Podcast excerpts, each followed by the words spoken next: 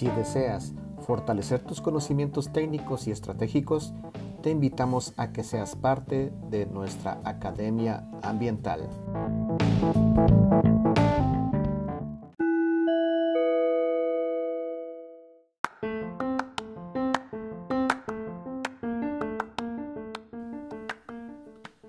Muy buenos días, colegas. Un nuevo segmento de nuestro podcast ambiental, Circularidad de la Fundación Centro Guatemalteco de Producción Más Limpia.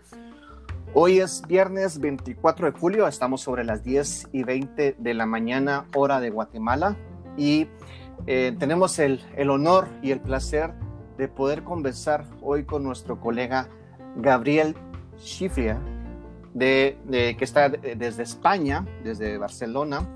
Agradecemos la, pues el tiempo de Gabriel eh, que nos otorga para poder hablar un poquito acerca de un tema muy importante. Hoy vamos a hablar sobre el manejo integral de los desechos peligrosos muy enfocados al tema de los policlorobifenilos o como usualmente se les denomina los PCBs.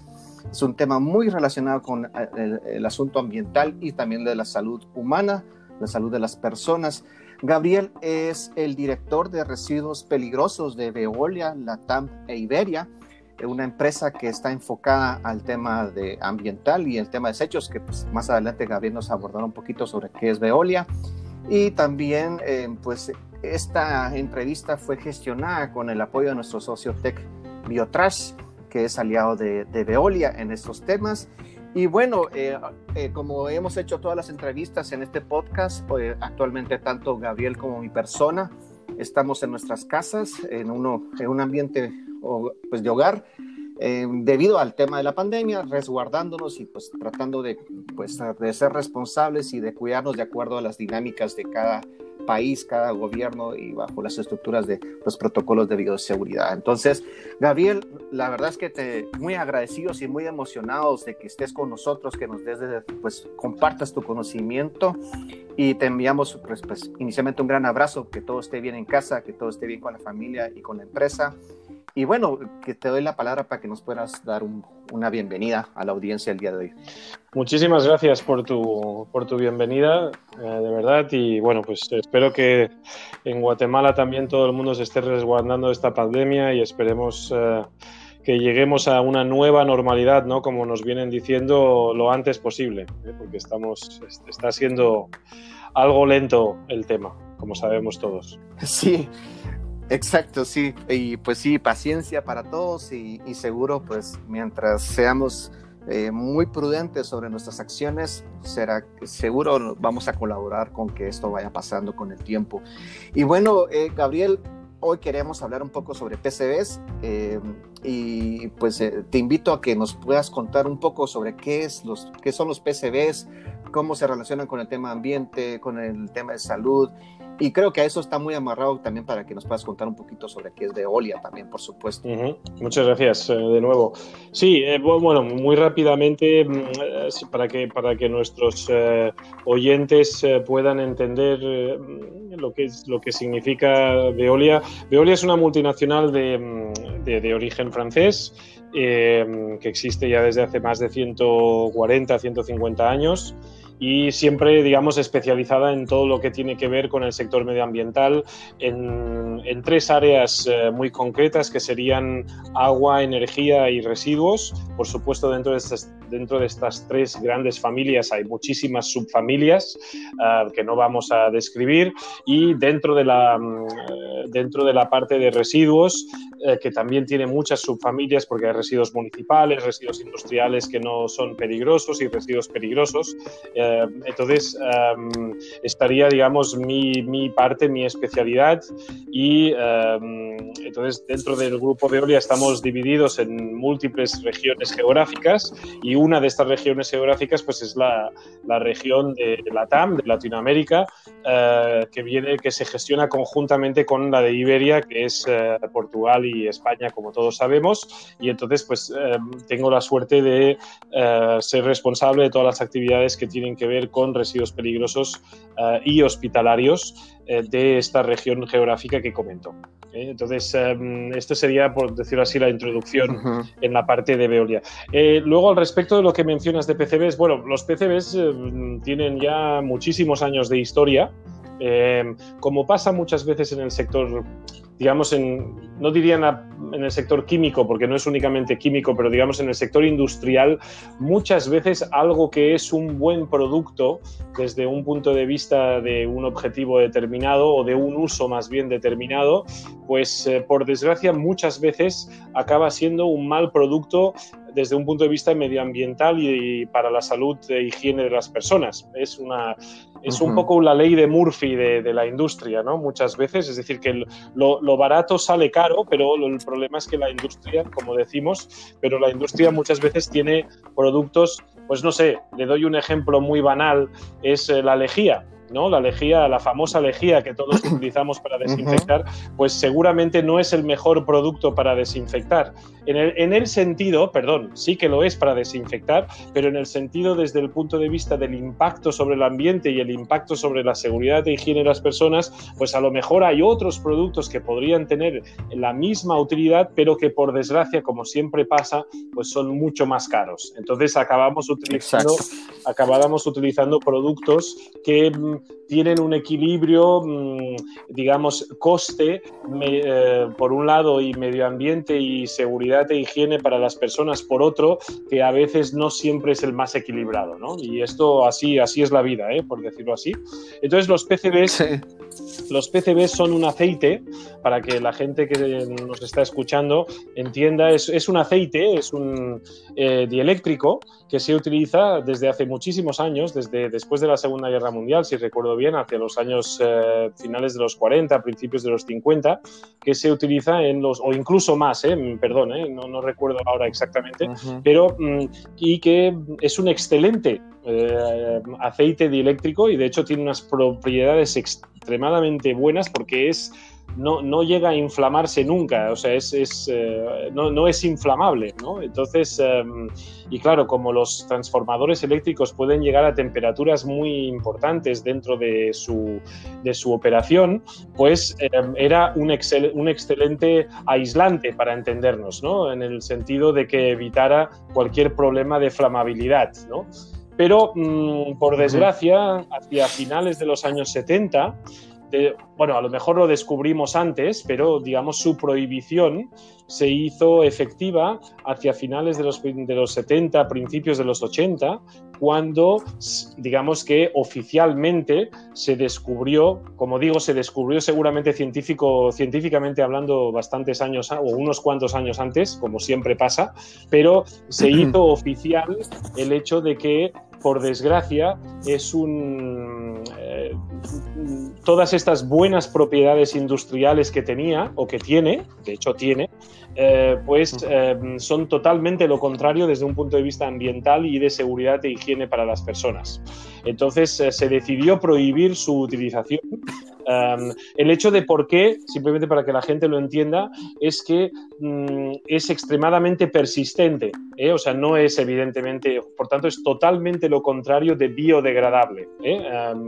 es muy, muy persistente, no se degrada en el ambiente y, por tanto, acaba pasando en lo que es la cadena eh, alimenticia y, por tanto, los humanos acabamos absorbiéndolo, sea a través de leche, de, animales, de, de, pescado, etcétera, porque, y eh, entra en nuestro cuerpo em, y además es, eh, pues es eh, carcinogénico, es mutagénico, es decir, vaya, tiene unas propiedades extremadamente, em, afecta a aparatos reproductores, etcétera. Es decir, que tiene, tiene unas consecuencias dentro de la, de la salud que son fatales para los organismos vivos y que por tanto eso hizo, y con esto acabo esta primera parte, si te parece, pues hizo que se prohibiera su fabricación a partir de, 79, de 1979-1981.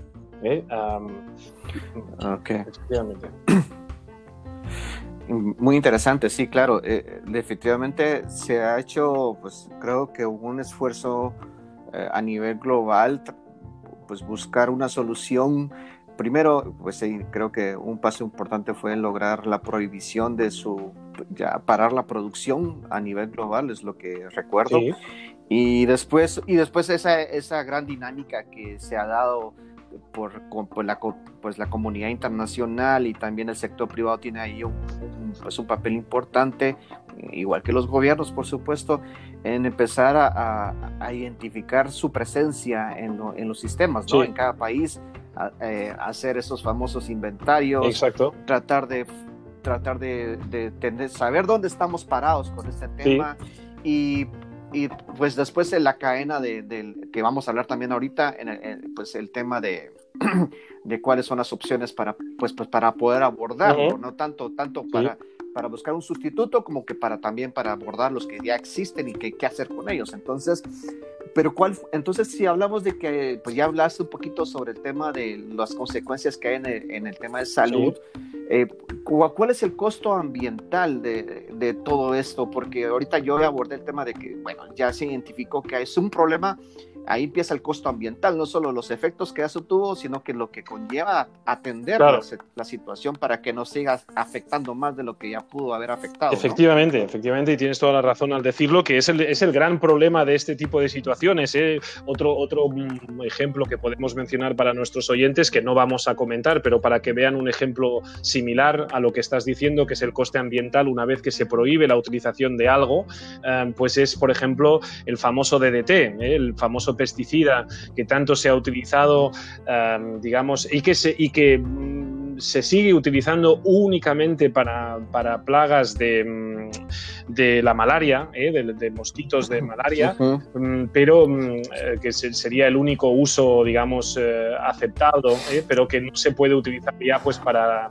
para nuestros campos y para la agricultura. Entonces, bueno, el coste ambiental efectivamente es, es muy importante, todo, todo hay que decirlo, y por tanto la industria eh, tanto la industria eléctrica, que por supuesto es la mayoritariamente impactada por este tipo de, por este residuo, eh, bueno, ahora residuo hasta, repetimos, hasta finales de los 70 producto, eh, pues entonces ha tenido muchos niveles de impacto. Entonces, desde un punto de vista internacional, para que la gente entienda un poco la estructura de qué pasa cuando algo se decide que está prohibida su fabricación y qué se hace con todo el pasivo que por tanto se transforma Em, eh, eh, la utilización que ha tenido durante múltiples, eh, múltiples decenios, décadas, que, que, de hecho ha sido, es el caso, porque además los transformadores tienen pueden tener vida de 20, 30, 40, 50 años o más. Es decir, que por tanto tenemos, nos encontramos con la situación de que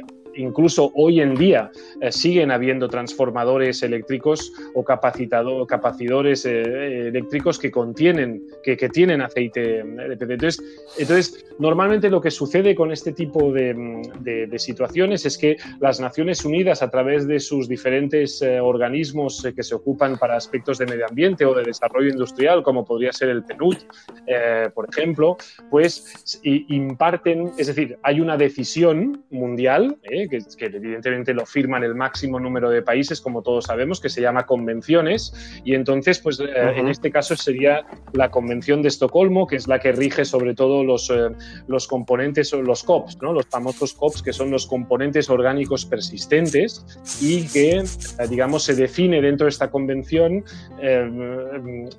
bueno, ya sabemos que nuestros estimados legisladores a veces no acaban definiendo siempre las cosas tan exactamente como nos gustaría para que evitar que nosotros nos peleáramos entre todos qué hay que hacer y qué no hay que hacer, pero dentro de lo que cabe, dentro de lo que cabe sí que establece un marco eh, legal, digamos, para mm, cómo que luego los países deben de ir adoptando en sus legislaciones nacionales y que eh, aplicar, eh, por tanto. Entonces, em, en el tema del PCB, en principio se, se tiene que erradicar el PCB a más tardar al 2027 o 28, si recuerdo bien. Um, perdonar, si no soy exacto con el año, pero vaya, no, no, no es 2035, ¿eh? eso, es, seguro. ¿eh? exacto. Eh, entre el 2025 y 2028 tenemos que erradicar el PCB de todo el mundo y esto significa, pues por desgracia, el, aceite con PCB mm, no podemos, no es, un, no es un residuo que tenga ninguna opción de reaprovechamiento. Esto me parece importante decirlo. Nadie debería de reciclar el PCB, nadie debería de reaprovechar el PCB porque no existe su reciclaje, no existe su reaprovechamiento y la única solución es destruirlo, no hay otra solución.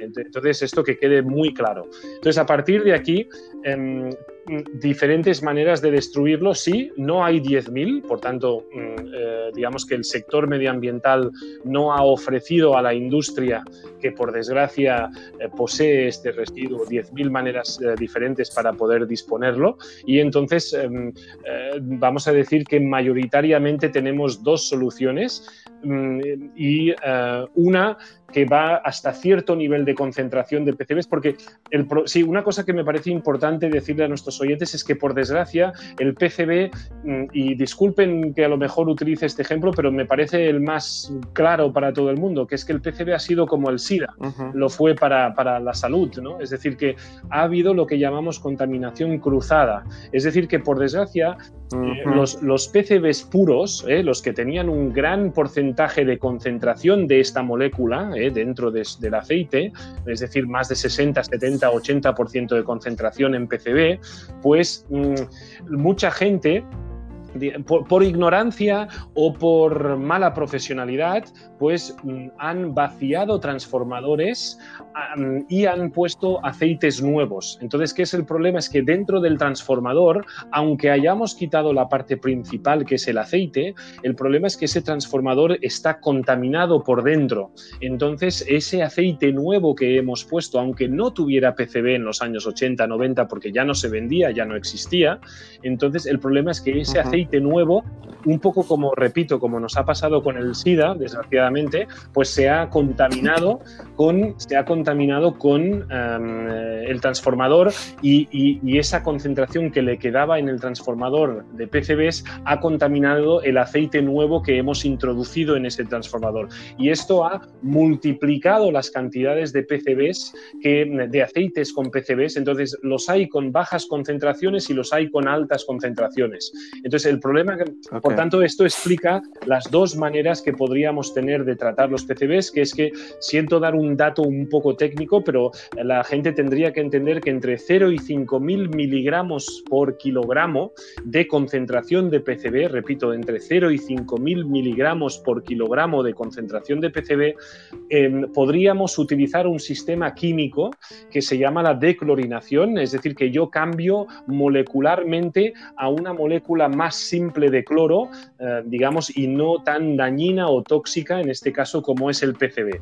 ¿eh? Y em, lo que pasa es que aquí creo otro flujo, que es, creo, por decirlo así, otro flujo de aguas residuales que contienen cloro en un formato más simple y que tengo que tratar. Pero esto es posible, ¿eh? vamos a decir que es posible por un lado. Entonces, cuando tenemos una concentración superior a 5.000 ppm, que se le llama partes por millón o miligramos por kilogramo, hemos de obligatoriamente incinerar em, en una, por supuesto, incinerar no en un horno cualquiera, eh, sino en un horno de alta temperatura con un tratamiento de gases. Estamos hablando de plantas que pueden costar entre 30 y 60 millones de dólares de inversión, eh, por tanto no son pequeñas inversiones y por tanto no hay plantas de este tipo en todos los países del mundo, evidentemente, y por tanto em, eh, tendríamos que exportar, en el caso de Guatemala, tendríamos que exportar esos aceites superiores a esa concentración de forma a una planta eh, que pudiera incinerar en alta temperatura y con tratamiento de gases posterior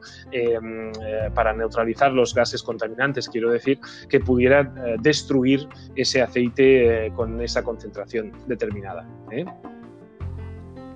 Ok.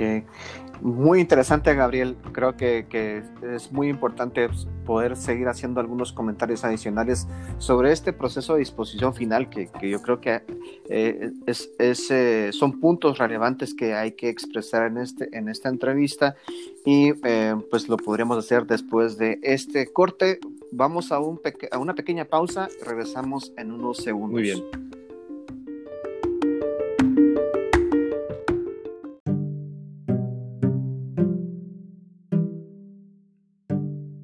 Te invitamos a que seas parte de este movimiento ambiental positivo.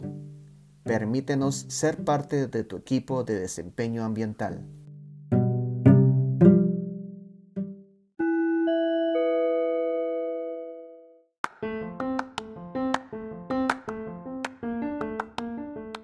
Colegas, nuevamente agradecemos a Gabriel Chiflier de Veolia. Gabriel, muchas gracias por estar acá y hemos estado abordando un poco el tema de los policlorobifenilos, los famosos PCBs. Eh, ya se habló un poco sobre eh, algunos datos históricos, las consecuencias a la salud y al ambiente, un poco los retos que hay, eh, que llama mucho la atención. Eh, y sí estoy de acuerdo pues, con el ejemplo que, que, presentaste, Gabriel, aunque suena un poco complicado, pero sí es muy, muy obvio entender que este tema de los PCBs, eh, pues hemos dispersado sin querer o con malas prácticas, pues hemos dispersado el problema más allá de lo que ya teníamos como tal. Exactamente. Tener estos PCBs identificados. Y en el caso de Guatemala, Guatemala, pues estando aquí en Guatemala, pues este es, no, no, no, no, somos la excepción de, de, este asunto. Aquí es, es un gran reto todavía y, y, bueno, tanto el centro como ustedes, eh, los amigos de Biotras, otros aliados, el Ministerio de Ambiente, pues están tratando de hacer cada quien pues aportar para que este tema vaya evolucionando con el único objetivo de reducir los riesgos a la salud y al ambiente. Entonces, ya habías, ya habías conversado un poco sobre los, los procesos de disposición final, entonces pues, ya para abordar la última parte de esta entrevista, pues te, si pudieras abordar un poquito más sobre cuáles son las, las opciones y, y, tal vez enfocarte un poquito sobre lo que, cuál es la, la visión de Veolia eh, sobre este tema en Guatemala, eh, creo, porque creo que tú has estado muy vinculado acá con este tema. Entonces, básicamente, si puedes dar unos comentarios adicionales sobre este proceso de disposición y cuál es tu expectativa sobre este tema, cómo ves a Guatemala en este tema, para ir cerrando en esta jornada. Perfecto, muchas gracias. Pues eh, bueno, em, de hecho, si quieres, introduciremos un poquito lo que, está, lo que ha sucedido en los últimos 20 años,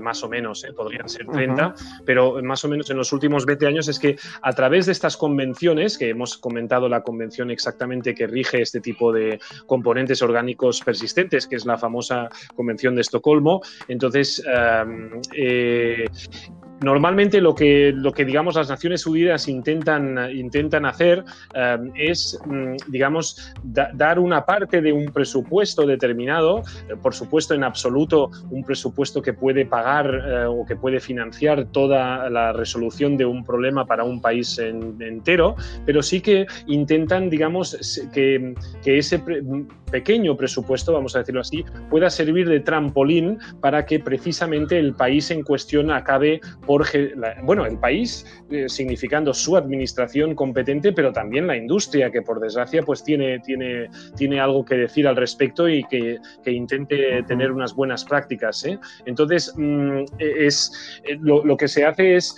para cada tipo de convención, en, repito, en esta convención determinada de los PCBs y otros componentes orgánicos persistentes, los diferentes países han recibido, pues vamos a decir así, entre medio millón y tres millones de dólares. En algún país puede haber sido más, en otro puede haber sido menos, pero para que la gente tenga un orden de, de, magnitud. Por supuesto, lo que con esto quiero decir que nadie ha recibido 30 millones de dólares para poder implantar su programa. Entonces, normalmente, con ese presupuesto durante dos o tres años ese presupuesto tiene que pagar un inventario em, eh, nacional eh, de la mejor manera posible para saber un poco de qué hablamos, ¿no? Es decir, qué impacto tiene el PCB en Guatemala en este caso, ¿no? Entonces, eh, este, este mm, normalmente se empieza por un inventario y luego con el presupuesto que queda, que normalmente queda pues 10, 20, 30% del presupuesto inicial, después de todo lo que se ha tenido que hacer, pues entonces normalmente se hace una licitación internacional, a través del, PNUD, eh, llevada por el Ministerio de Medio Ambiente en cuestión del país, etcétera, y se hace una licitación internacional donde se presentan, no se presentan 10.000 empresas, porque no hay 10.000 empresas que pueden gestionar estos residuos, pero vamos a decir 2, 3, 4, 5 máximo eh, mundialmente, y que se presentan para ofrecer las soluciones que he comentado antes en la segunda pregunta. ¿eh? Entonces, em, en Guatemala estamos en este paso. Estamos esperando que esa licitación, y tengo que reconocer que llevamos unos cuántos años esperando que esta licitación salga. ¿eh? De hecho, o sea, nos han, dicho, nos han dicho que salía y esto es un poco como un embarazo que tarda un poco de tiempo, ¿no? Es decir, que parece que no acaba de salir, ¿no? O sea, lo que está claro, que está claro es que el niño o la niña prematura no va a ser, ¿eh? O sea, eso, eso se lo puedo asegurar. ¿eh? entonces, estamos ya por encima de esos nueve meses, sin lugar a dudas, y, y entonces estamos esperando que por fin salga este concurso, primero para, para presentarnos, por supuesto, e intentar lograr gestionar esa parte del inventario nacional que se quiere poner dentro del concurso, porque repito, el presupuesto no da para, por supuesto, tratar todo el, eh, lo que, todo el inventario y luego, pues, em, eh, em, hacer que, que, ese concurso, esa licitación, haga que otras empresas luego tomen, como se dice, el relevo y que mm, a través de unas buenas prácticas y una buena responsabilidad social corporativa, pues hagan lo suyo, aunque sea con sus propios presupuestos y ya no con la ayuda de las Naciones Unidas. Ok. Bueno, sí, el, el, camino se ve interesante. se ve interesante. Sí, yo creo que, eh, que, el papel del ministerio acá, pues eh, definitivamente pues es relevante, por supuesto, y, yo he visto alguna, aquí últimamente pues algunas actividades en la Cámara de Industria de Guatemala en el tema de, de poder eh, contribuir con el Ministerio de Ambiente para dar a conocer pues el reglamento que ahorita se está motivando que la gente siga, bueno, que registre, eh, pues para, como tú dices, eh, inventario. Y, y, bueno, sí, nosotros hemos tenido alguna relación, eh, alguna relación con, con, con, la Cámara y con algunas empresas que sí están consultando cada vez más sobre en esta fase inicial del registro de sus equipos, ¿verdad? Entonces, eh, que eso es un gran reto también, ¿verdad? Porque la gente, eh, cuando te dicen registra, regístrate, pues la gente le da un poquito de, eh, ahí la curiosidad sobre qué implica. Bueno, sí, claro, pero yo, yo aquí, mira, yo creo hay que hacer un ejercicio de transparencia y de honestidad eh, eh, en todos los puntos de vista, porque es que además el, mm, sí, todos conocemos las famosas eh, frases de, de, que las cosas se tienen que hacer bien, buenas prácticas, etcétera, pero mm, de verdad que hay unas implicaciones y eso es lo que tienen que entender las empresas, que lo barato sale caro, como se dice, es decir, el hecho de no identificar esos transformadores es imposible predecir algo tan, tan evidente. Yo, yo, ya sé que lo que voy a decir no es, eh, no, es eh, una ciencia en, eh, enorme, pero al final uno no puede predecir un accidente. Si un transformador no está identificado como tal y no se han tomado las mínimas medidas para apartarlo como mínimo, para almacenarlo en un sitio seguro, etcétera, mientras se espera que se gestione, tal y como hemos explicado antes, pues de hecho cualquiera, a lo mejor alguien roba la bobina con, con cobre, porque se cree que va a vender luego el cobre, etcétera, pero ese cobre está contaminado y esa persona va a tocar ese cobre contaminado, etcétera, etcétera, etcétera. Entonces, no, no tiene, no vale la pena. No, no, eh, creo que sí, cometemos un error. Y, y, por último, si me permites decir algo que he visto mucho en la zona mm, Latinoamérica, en diferentes eh, países, de hecho que conozco bastante bien, es que muchas empresas cometen el error de pensar que como va a haber una, como hay algo de presupuesto de las Naciones Unidas, a ver si mis transformaciones transformadores entran dentro. Pues no. ¿eh? Entonces, exacto. Sus, transformadores no van a entrar dentro porque de hecho, si, si, si hay algo de presupuesto, lo que tiene que servir es para las empresas públicas que estén en, la, en el sector eléctrico ¿eh? y que eso se gestione. y a partir de aquí, yo con todos mis respetos, pues la empresa privada pues tendrá que gestionarlo pues privadamente ¿eh? y, ella misma. Entonces, mm, esto de esperar 10.000 años a ver si me toca la lotería de que mis transformadores entren en, el, en, el, en la licitación no tiene ningún sentido. ¿eh? Yo creo que hay, que tomar, hay que tomar el toro por los cuernos y, y, gestionar las cosas. Sí, y yo creo que por eso es que, que veo la, la, acción de la Cámara, pensando que, que este tema ya está y, y, el, y, el, efecto es, bueno, miren, aquí está el ministerio, esto es lo que, esto es lo que va a suceder, entonces tenemos que entrarle tiene que ser. Y lo que te digo es de que, que, estos procesos han ido muy entrando en ese clásico en esa clásica fase de que cuando la gente sabe que tiene que dar la cara, pues eh, hay algunas empresas que, que, pues sí, están dando la cara, por supuesto, y hay otras que pues, están con cierto temor, pero creo que mientras más información como esta, como esta entrevista, propiciamos que la gente lo tenga a la mano, creo que hacemos conciencia y, y, como muy directo, como tú lo dices, ¿verdad? Miren, señores, aquí las cosas son como son, no estamos hablando que es agua residual que sale de una de un baño. Sí, exacto. Eso es un asunto de, de otro nivel. Totalmente. Y, hay que ser responsables y se acabó. Exacto. Entonces, pues la, verdad es que muy interesante, Gabriel, eh, toda esta conversación, eh, pues hemos recopilado puntos muy, pues, muy valiosos para la audiencia y eh, pues ahora pues esperamos que la gente aborde más, investigue más ya los colegas que han escuchado saben de que en el que pues, está Veolia a nivel pues, global, es, es, una empresa de carácter global y en el caso de Guatemala pues hay un partner muy importante que es Biotrash y, y, bueno, y, la autoridad ambiental pues yo creo que también cada vez está más empapada sobre estos temas y, creo que también es prudente abordarlos a ellos para que ellos sigan haciendo su trabajo y, y apoyarlos en todo lo que se pueda para que hagan bien su trabajo. Posiblemente ahorita me está surgiendo la idea que de repente en otra ocasión vamos a invitar a los amigos que tienen este tema en el Ministerio de Ambiente para que podamos hacer una entrevista y que cuenten también sus puntos, que creo que también es de gran valor.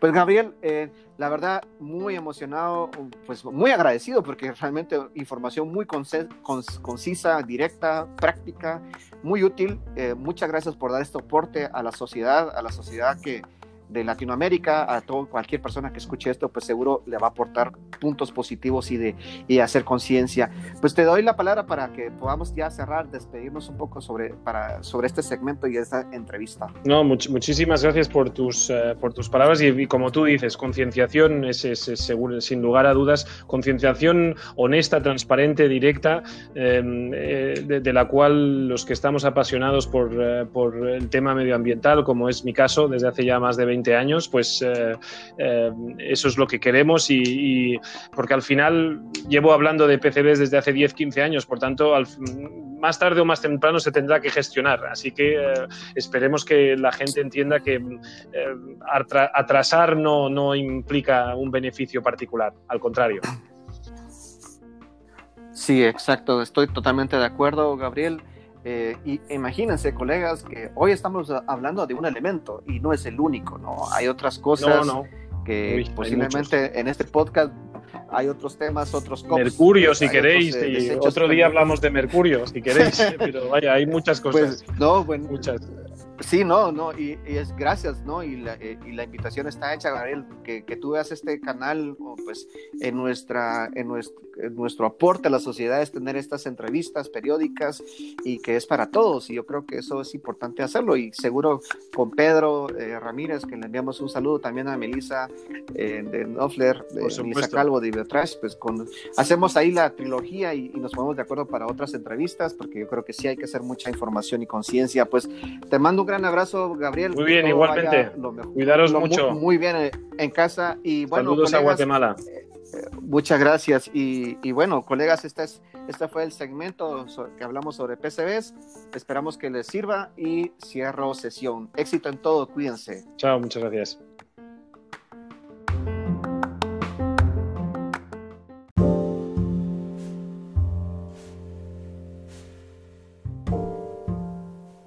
incluye en tu actitud al ambiente.